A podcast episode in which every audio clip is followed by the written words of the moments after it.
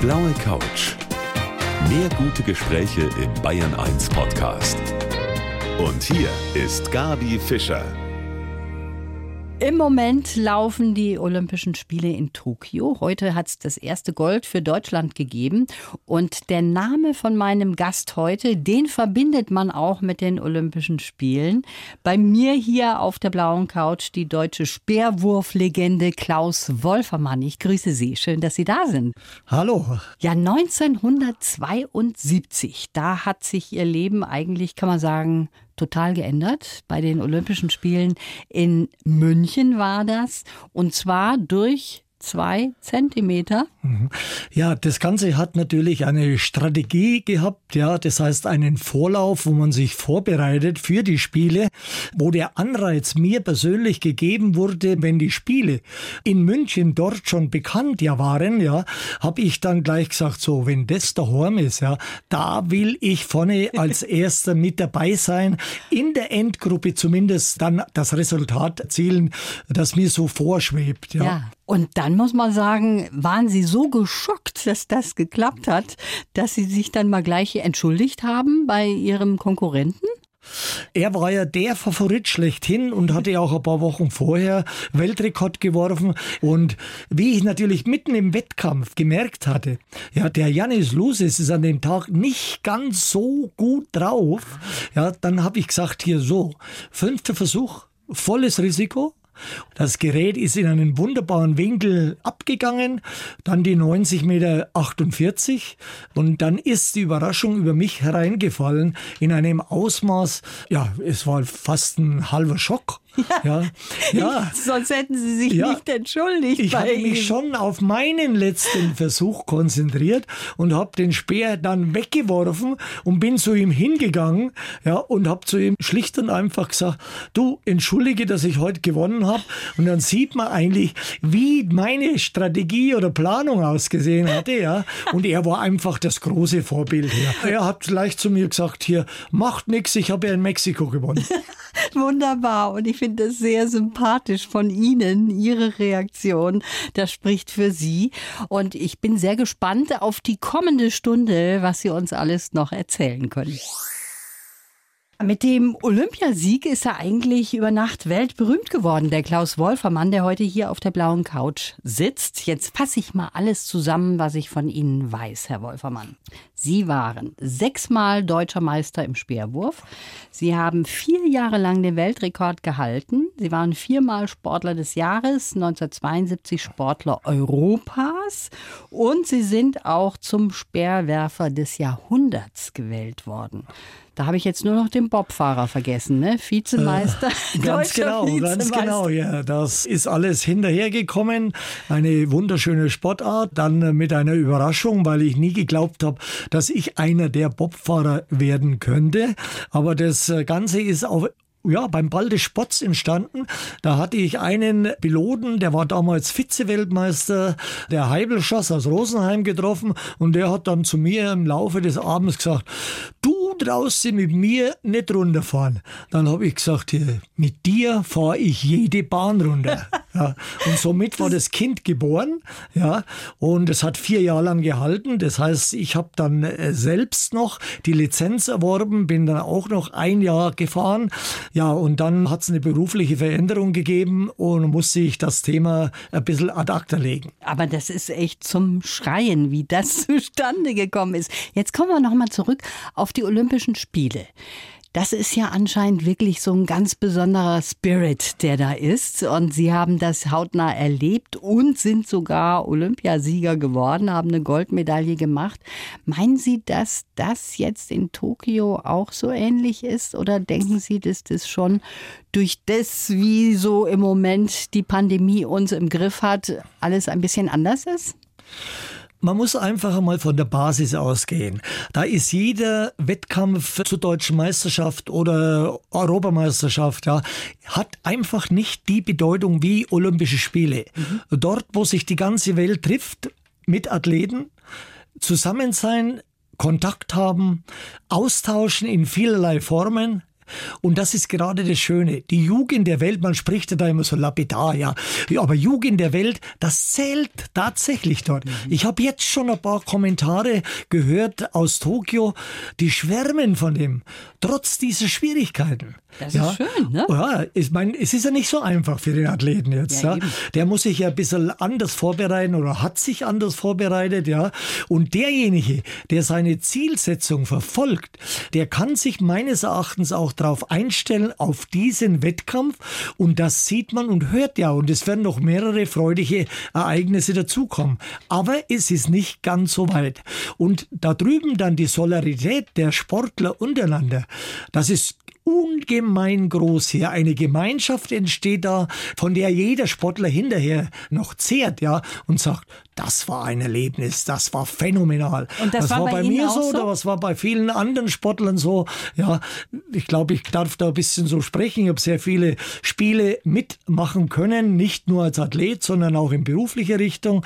Ja, und das ist überall das gleiche Bild. Und sind wir froh, dass es eben dann diese Olympischen Spiele gibt. Und das war auch ein bisschen meine Angst. Verschieben, ja, aber vielleicht ganz canceln. Mhm. Das wäre eine gefährliche Geschichte gewesen für unsere Gesellschaft. Also bei all dem, was ich eben aufgezählt habe, was Sie eben schon gemacht haben und erreicht haben, auch als Speerwerfer, ist Olympia da ganz oben bei Ihnen angesiedelt? Ist es das, was das Wichtigste eigentlich in Ihrer Laufbahn war? Ich gebe Ihnen jetzt eine Antwort hier aus der untersten Etage. Okay, oh, jetzt bin ja, ich aber gespannt. Äh, das addiert sich. Es addiert sich von der Leistung, von dem Erlebnis über Wettkämpfe zu dieser Vorstellung. Für mich hat immer große Bedeutung gehabt hier, Menschenskind, du hast dort eine Bestleistung geworfen. Wie könnte es beim nächsten Wettkampf ausschauen? Hab über die bayerischen Grenzen geschaut, hab über die deutschen Grenzen geguckt, dann natürlich international und ich habe unbedingt erfahren wollen, zu was ich fähig bin. Mhm. Meine Fähigkeiten, in welcher Art und Weise die sich entfalten können. Bin ich auf dem richtigen Weg, ja? Ich meine, ich war ja überhaupt einer, der als Allrounder im Sport gegolten mhm. hatte. Ich komme ja eigentlich vom Turnen ja. oder dann Handball spielen, ja. Und ich hatte da vor allem einmal mit 14 Jahren habe ich den Schlagball über 100 Meter geworfen. Und das war für mich so ein Zeichen, Mensch, du könntest ja gut werden. Mancher Handballtorwart hat Angst gehabt, ja. Und dann, bis ich halt mal den Speer in den Griff bekommen hatte, ja. Und das hat Sie schon sehr früh auch fasziniert, der Speerwurf. Wie Ihr Einstieg in diesen Sport war, das ist ziemlich lustig und darüber wollen wir gleich mal hier sprechen auf der blauen Couch. Er wurde der kleine Riese mit dem goldenen Arm genannt, mein Gast heute, der Speerwerfer Klaus Wolfermann. Also Ihr Körperbau, der war nicht ganz so ideal fürs Speerwerfen? Ja, das ist natürlich ein Thema gewesen, was mich stark beschäftigt hat. Ja, kleinerer Wuchs kann man dann auch ganz große Weiten erzielen, mhm. aber das habe ich dann überdeckt, äh, natürlich mit einem gezielten, darauf abgestimmten Training und ich musste meinen Anlauf schneller gestalten als die anderen, technisch ein bisschen anders werfen. Und nachdem dass ich, wie vorhin erzählt, vom Turnen gekommen bin, war ich sehr beweglich. Und diese Beweglichkeit hatte ich beibehalten können und ausbauen können. Sie sind 1,72, also das ist ja eigentlich eine ganz normale Größe, aber für Speerwerfer nicht ganz so groß. Sport hat ja immer schon eine wichtige Rolle bei Ihnen gespielt. Da haben wir schon eben auch drüber gesprochen. Und da gibt es eine sehr schöne Episode, als Sie 14 waren. Da haben Sie nämlich bei einem Schülerwettkampf gleich mal ein Autodach zerdellt oder wie war das? Zu dem Zeitraum hatte ich erstmal so einen Speer in der Hand gehabt, ja, und äh, auch relativ gut gleich begonnen. Aber das war ein ganz anderer Wettkampf, das heißt noch mit Schlagball mit 14. Ah, okay. Ja, und das war auf einem Nebenplatz gleich in der Nähe meines Geburtsorts Altdorf in Lauf, ja. Und dann hatte ich bei Wettkampfbeginn den Kampfrichtern erzählt, da hinten stehen Autos, ja. Es könnte sein, wenn ich einen ganz großen Wurf absolviere, äh, dass ich da ein Auto treffe. Dann haben die zu mir gesagt, ja, schau mal, dass du deinen Wettkampf machst hier, da wirst du doch gar nicht hinkommen. Wettkampf hat begonnen, dritter Versuch. Mir kommt tatsächlich ein hervorragender Wurf raus, ja, der über 100 Meter gegangen ist mit dem Schlagball.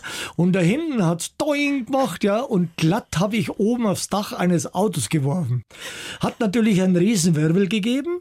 Man hat den Autobesitzer hergeholt und der ist da ein bisschen so rüde dahergekommen, hat gesagt, wo ist der Bur, der den Ball da hingehaut hat, ja? Dann habe ich dann artig gesagt, hier Finger hochkommen, hier stehe ich, ja? Und dann hat's geklatscht. Das heißt, der hat mir ohne am Backen gehauen. Nein. Zack. Ja, das war der Eintritt für mich in das weitere Sportgeschehen. Das ist ja ein toller Start. Ja, ja. Wir haben an dieser Stelle, Herr Wolfermann, immer unseren Lebenslauf.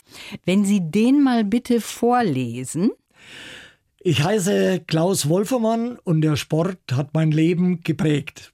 Der Leistungssport hat mir viel abverlangt, aber auch viel geschenkt. Für die Begegnungen und Freundschaften sowie die einmaligen Erlebnisse bin ich dankbar. Als Kind habe ich fast jede Sportart ausprobiert. Beim Speerwerfen habe ich es an die Weltspitze geschafft.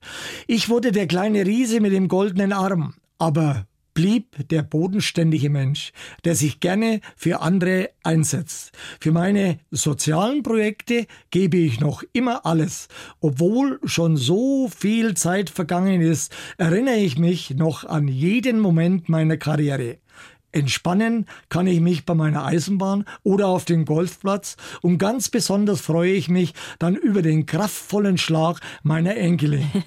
Dann bleiben wir doch mal gleich in München. Ja, das war ja 1972 Ihr Jahr, kann man sagen. Ich fahre jeden Tag am ehemaligen Olympiagelände vorbei, Herr Wolfermann. Und ich denke mir immer, wie toll dieses Zeltdach ist und die Architektur. Aber dieses Zeltdach war für Sie als Speerwerfer gar nicht so ohne, ne? Ja, das war tatsächlich so. Dieses Zeltdach, wo dann der Wind von verschiedenen Seiten manchmal unter das Dach geschlüpft ist, ja, und dann hat's Turbulenzen im Stadion gegeben und das war für das Speerwerfen nicht unbedingt gut. Wir hatten ein Jahr davor die deutschen Leichtathletikmeisterschaften und da konnte ich dann ein bisschen trainieren und schon deutlich feststellen, es hat tatsächlich seine Schwierigkeiten gehabt, ja. Und ich habe auch festgestellt hier, da gab's auf der anderen Seite der Wurfbahn eine Stadionuhr. Das wäre so der Winkel, da drauf zu zielen. Ah. Da könnte der Speer so die ideale Bahn haben. Hab das aber in meiner Gutmütigkeit auch vielen der anderen Speerwerfer erzählt. Ja, die haben natürlich relativ wenig damit anfangen zu gewusst. Das. Und ich habe immer diesen Fixpunkt gewählt, diese Uhr anzupeilen. Und das Und war genau richtig. Das hat schon ein bisschen beigetragen. Ja. ja. Diese Uhr muss mir noch mal angucken. Bei der Siegerehrung, da haben ja alle Zuschauer ihren Namen gebrüllt von den Rängen. Mhm. Das war sicher ein mhm. super toller Moment für Sie. Erstmal diese Riesenfreude mit der Goldmedaille und kurz drauf dann das Attentat und man hat sogar überlegt abzubrechen. Und Sie waren dafür, dass es weitergeht wenn man die Siegerehrung mitmacht, ja, und eine Gemeinschaft von Zuschauern mit 80.000 brüllen fast alle deine Namen, ja, da musste ich schon fragen, was ist jetzt passiert, was hast du gemacht und so. Ja. Äh, da ist mir schon äh, schauerlich geworden, äh, keine Frage. Das war ja so der sogenannte goldene Sonntag mit weiteren Medaillen. Am nächsten Tag natürlich wollte unbedingt meine Frau, die kommt vom Kunst- und Umspringen, sehen, wie das im Stadion da drin zugeht. Und da habe ich erstmals gemerkt, wie sich die Welt geändert hat für mich persönlich. Aber das muss man erst kapieren. Nicht mehr auf dem normalen Sitzplatz, sondern ich war urplötzlich hier im Schwimmstadion auf der Ehrentribüne gesessen und dann links von mir, ja, Kirk Douglas. Da war ich natürlich mit ganz großen Ohren und Augen da gesessen, ja. Und ich habe ja den von seinen Filmen geliebt, ja. Und dann ist er mal aufgestanden und dann habe ich zu ihm gesagt, ja, du sag mal, hör mal, äh, ich habe dich da oben zwar mit meinem Pferd gesehen hier, aber dass du so klein bist und so, habe ich nie gedacht hier, ja. Wie ja, lustig. Dann natürlich eben zwei Tage später dieses Attentat mhm. war natürlich eine Katastrophe. Aber ich war immer der Meinung von Anfang an weg, die Spiele müssen weitergehen. Sonst das hätte vielleicht das Ende der Spiele in die Zukunft bedeuten können. Ich stellte mir oft die Frage, was wäre eigentlich gewesen, wenn dein Wettkampf nach dem Attentat stattgefunden hätte? Ich kann es nicht sagen, aber ich meine, das hätte meinen Kopf schon ganz schön durcheinander gewirbelt. Ja, das ja. glaube ich auch, dass das bei vielen dann auch tatsächlich so war. Jetzt kommen wir mal gleich zu einer anderen Leidenschaft, die hat überhaupt nichts mit Sport zu tun, die Sie auch haben. Jetzt können Sie mal überlegen, was ich meine und wir wollen darüber mal gleich weitersprechen hier auf der blauen Couch von Bayern 1. Die Speerwurf-Ikone Klaus Wolfermann ist heute bei mir hier auf der blauen Couch. Herr Wolfermann, Sie sind ein großer Modelleisenbahn-Fan und haben unter Ihrem Dach in Ihrem Haus so einiges aufgebaut. Jetzt erzählen Sie mir mal, als jemand, der überhaupt keinen Zugang zu sowas hat, was ist das Faszinierende daran? Also die Faszination für die Eisenbahn, die hat auch schon als kleines Kind gestartet. In Altdorf bei Nürnberg, wo ich geboren bin, da hat es immer so einen kleinen Rangierbahnhof gegeben und meine Eltern, wir wohnten gleich in der Nähe und da waren noch so die alten Lokomotiven zugange und zuerst mit Staunen von uns, von meiner Seite, dann das Faszinierende, dass damals der ein oder andere Lokführer gesagt hat, oh, komm mal rauf, da kannst du mit rangieren und Aha. so. Ja. Das war eigentlich der Grundstein dann selbst mal eine Modelleisenbahn anzuschaffen. Natürlich natürlich als Weihnachtswunsch, mhm. damals schon. Und das wurde immer über die vielen, vielen Jahre ausgebaut. Und heute ist die so unterm Dach immer noch stehend, aber nicht fertig. Äh, das so wird ja nie fertig. Modelleisenbahn, die wird nie fertig, ja. Und wenn sie mal fertig ist, wenn man meint, man ist soweit, dann wird wieder an der anderen Ecke abgebaut und wieder neu aufgebaut. Also ein ewiges Spiel damit. Ja. Diese Leidenschaft haben Sie zusammen beispielsweise mit dem Horst Seehofer, ne? Der hat sowas ja auch. Ja, Horst Seehofer hat ja ebenso ähnlich im Keller allerdings, nicht unter dem Dach, so eine Eisenbahn hier. Und wir haben natürlich so, wie wir uns ab und zu getroffen haben, ein bisschen gefachsimpelt, ganz klar. Ja, aber der erzählt genau dasselbe wie ich hier. Abbauen, aufbauen. Ja, nie fertig werden. Und das ist das Schöne an der Sache. Und woran Sie noch Freude haben, das hören wir noch in der kommenden halben Stunde. Klaus Wolfermann, bevor wir jetzt gleich mal über Ihr soziales Engagement sprechen, Sie haben nämlich ein sehr, sehr großes Herz auch für Kinder, möchte ich noch mal ganz kurz mit Ihnen darüber sprechen. 2006 sind Sie Botschafter für die Kinderhilfe Organtransplantation geworden. Wie ist das zustande gekommen? Nach den Olympischen Spielen in München hatte ich einen FC Olympia gegründet. Das war eine reine Fußballgruppe mit lauter prominenten Sportlern, die für Vereine gespielt haben, die Hilfe brauchten. Nachwuchs, Jugendgruppen und so weiter, ja. Und dann erst ist die Kinderhilfe Organtransplantation im Raum gestanden. Eine Addierung von vielen Sportlern, die heute noch besteht, ja. Also ich bin fast immer unterwegs und schaue, wo wir unterstützende Maßnahmen finden hier mit den Sportlern zusammen, die dann dabei sind und das gesamte Thema unterstützen. Eine lange Zeit und ein Haufen Arbeit. Ja, man hat ja immer Tombolas dabei oder Versteigerungen und da musste jetzt erst einmal die Preise alle zusammensammeln. Ja. Und ich bin immer dankbar für jeden Menschen, der den kleinsten Preis gibt oder eine kleine Summe. Und wir haben schon das letzte Jahr gelitten ein bisschen, keine Frage. Es wurden viele Veranstaltungen Veranstaltungen abgesagt, aber es finden viele statt und natürlich so eng getrennt, dass ich jetzt dann am Wochenende doppelt unterwegs bin. Erfordert natürlich einen heftigen Einsatz, aber wir werden das schaffen und werden das Jahr gut über die Bühne bringen. Da bin ich überzeugt bei Ihnen. Sie sind ja generell, kann man sagen, auch ein Mann der schnellen Entschlüsse. Ihre Frau haben Sie schon nach einem halben Jahr gefragt, ob Sie heiraten wollen?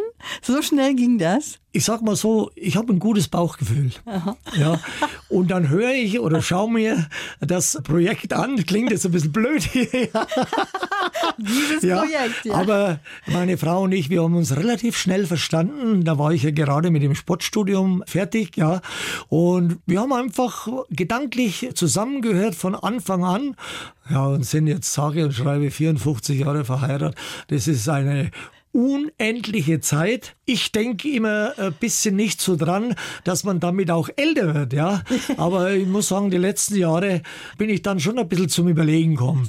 Aber unsere Partnerschaft, die ist einfach, ich sag mal, einmalig, weil wenn ich manchmal das da draußen erzähle, dass wir so lange verheiratet sind, da reißen manche die Augen auf und die Ohren her und sagen, das kann doch nicht wahr sein. Ja, wie habt ihr das geschafft? Es ist zu schaffen. Man es muss sich jedem Hindernis stellen, man muss gut diskutieren können. Ab und zu gibt es natürlich auch mal Hektik, das ist keine Frage. Aber eigentlich im Großen und Ganzen wissen, wo ist die Zielsetzung, wie geht es voran. Wenn wir beide vorankommen, dann ist doch das okay. Und das war voll die richtige Entscheidung. Manchmal sind sie natürlich auch zu schnellen Entscheidungen gezwungen worden, beispielsweise vom legendären Puma-Chef, dem Rudolf Dassler. Der hat irgendwann mal bei Ihnen vor der Tür gestanden sonntags und hat gesagt, dich will ich haben. Ja, der Chef von Puma, Armin Dassler damals, eine liebe Person, der hat nach den Spielen schon zu mir gesagt, hier, hör mal zu, wenn du zu mir kommen willst, bist du immer herzlich willkommen, ja. Da habe ich mir gedacht, Sportlehrer, fixe Stellung, noch dazu da unten eine hervorragende Position. Aber tatsächlich, der stand urplötzlich eines Sonntagsmorgen vor der Haustür und sagt, du, mir ist leider der Marketingchef, PR-Chef gestorben. Ja, entweder in den nächsten 14 Tagen trifft du die Entscheidung und kommst zu mir oder nie mehr. Ja, und nachdem, dass ich natürlich viel draußen in der Welt schon als Athlet war, habe ich gesagt, ja, Sportlehrer, alles gut, ist eigentlich mein Traumberuf, ja, aber das wird mich schon reizen, ohne mhm. Zweifel. Und hier wieder die Entscheidung, kurzes Gespräch mit meiner Frau und dann habe ich gesagt, du, weißt was ich mache? Ich pack das an. Obwohl wir ein Haus hier erst vor kurzem gebaut haben, dieses Thema ist für mich so interessant und so willkommen. Diese Chance kriegst du nur einmal im Leben. Und es war tatsächlich so. Ich habe da 13 Jahre bei Puma das lernen können, was ich mir immer vorgestellt hatte. Er war in der Welt draußen verantwortlich für die Sportfachverbände, für die Athleten und für die Grundlage zu schaffen hier fürs Unternehmen bei Olympischen Spielen. Also eine runde Geschichte mit Tausenden von Flugkilometern. Also auch wieder eine richtige Entscheidung, die sehr schnell gefällt worden ist von Ihnen. Ich freue mich sehr, dass Sie heute hier sind. Bisschen Zeit haben wir noch.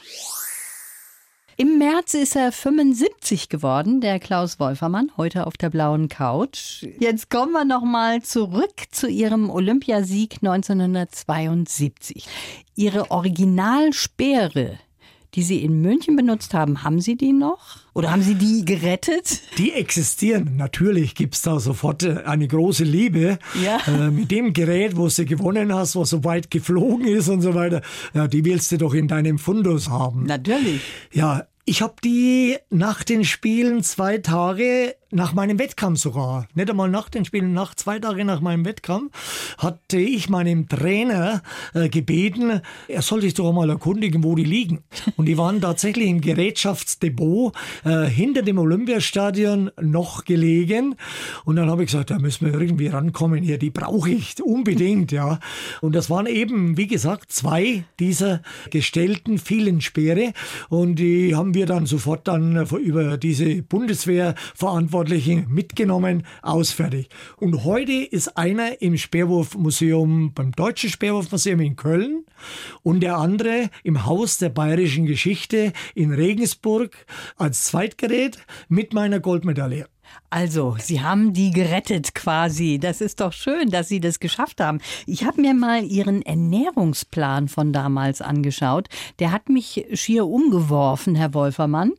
Als aktiver Sportler haben Sie oder sollten Sie mindestens ein Kilo Fleisch am Tag essen, empfohlen sogar zweieinhalb Kilo. Und das haben Sie manchmal nicht geschafft und deshalb haben Sie lieber 15 bis 20 Pfannkuchen gegessen. Ja, das war natürlich eine Hochzeit damals. Die Ernährung ein wesentlicher Bestandteil eines Trainings, was quasi fünf Stunden pro Tag gedauert hat auf zwei Einheiten. Und da braucht der Korpus Delicti natürlich schon das eine. Ja, und natürlich war damals vorrangig Eiweiß, das heißt Steak, Steak, Steak, was man manchmal meiner Frau nicht ganz lieb war. Ja, und ich war damals und genauso bin es heute noch einer, der ganz gerne Süßigkeiten isst. Ja, da hatte ich dann auch so zwischendrin, zwischen den Einheiten pro Tag, Vormittageinheit, dann in der Mittagszeit meine Frau schon aus der Sporthalle angerufen und habe gesagt, du, ich habe heute wieder einen Drang auf Süßigkeiten, mach sofort Pfannkuchen, ja, oder Apfelkügel und so. Und von dem Pfannkuchen, da musste ich mir, bis ich heimgekommen bin, dann mit einem Heißhunger so an die 15 Stück gearbeitet werden, aber keine kleinen, das waren schon richtige, mit Marmelade, Zucker und so weiter, ja. Ja, und dann war der Korpus wieder richtig froh drüber, den Inhalt so konsumieren zu können, ja, dass ich zufrieden war hinterher. Aber man sieht Ihnen nicht an, dass Sie jemand sind, der gerne Süßes isst, weil Sie sind so rank und schlank. Ja, man muss schon ein bisschen aufpassen hier. Und ich könnte mir eigentlich nicht vorstellen, ich sage jetzt einmal, Olympiasiege mit Bauch oder so, ja. Also sowas wird es für mich nie geben.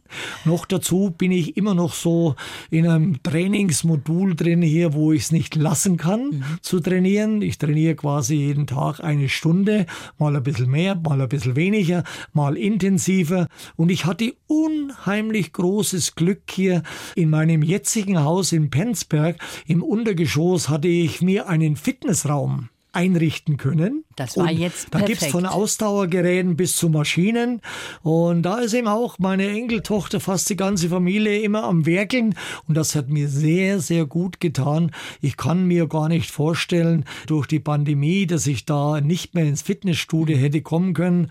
Oh, da hätte es passieren können, dass ich relativ schnell grandig wäre. Ja, das kann ich mir gar nicht vorstellen bei ja. Ihnen. Sie haben ja. jetzt gerade eben Ihre Enkeltochter schon erwähnt. Die ist eine super Golferin und Sie sagen, Sie sind ihr Mentor. Das hat sich auch so familiär ergeben.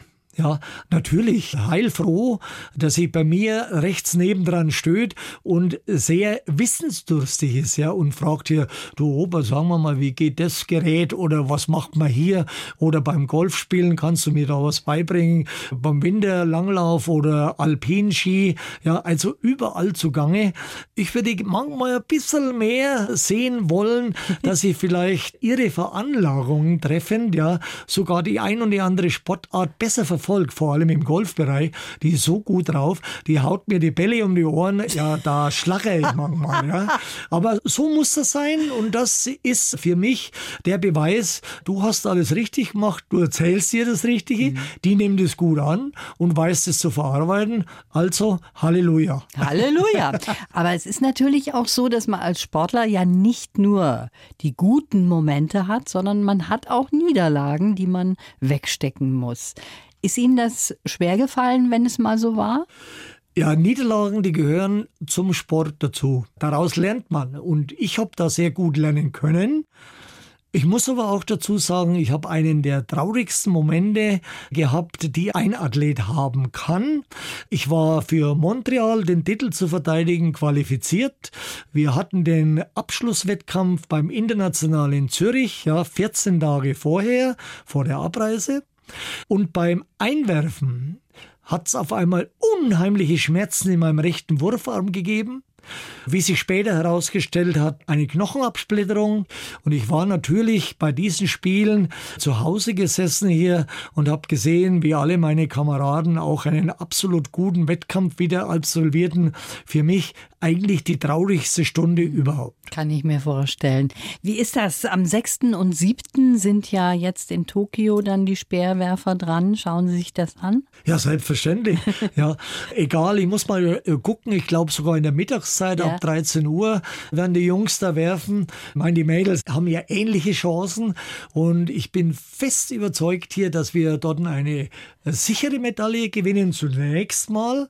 Am besten natürlich die Goldmedaille mit dem Johannes Vetter, obwohl das wird sehr schwer werden, weil es gibt ja auch noch andere Werfer. Ja, genau so ist das, aber wir hoffen jetzt auf Gold und das ist ein schönes Schlusswort. Ich bedanke mich fürs Kommen, wünsche Ihnen alles Gute, Herr Wolfermann. Dankeschön, ebenso. Die blaue Couch, der Bayern 1 Talk als Podcast, natürlich auch im Radio. Montag bis Donnerstag ab 19 Uhr.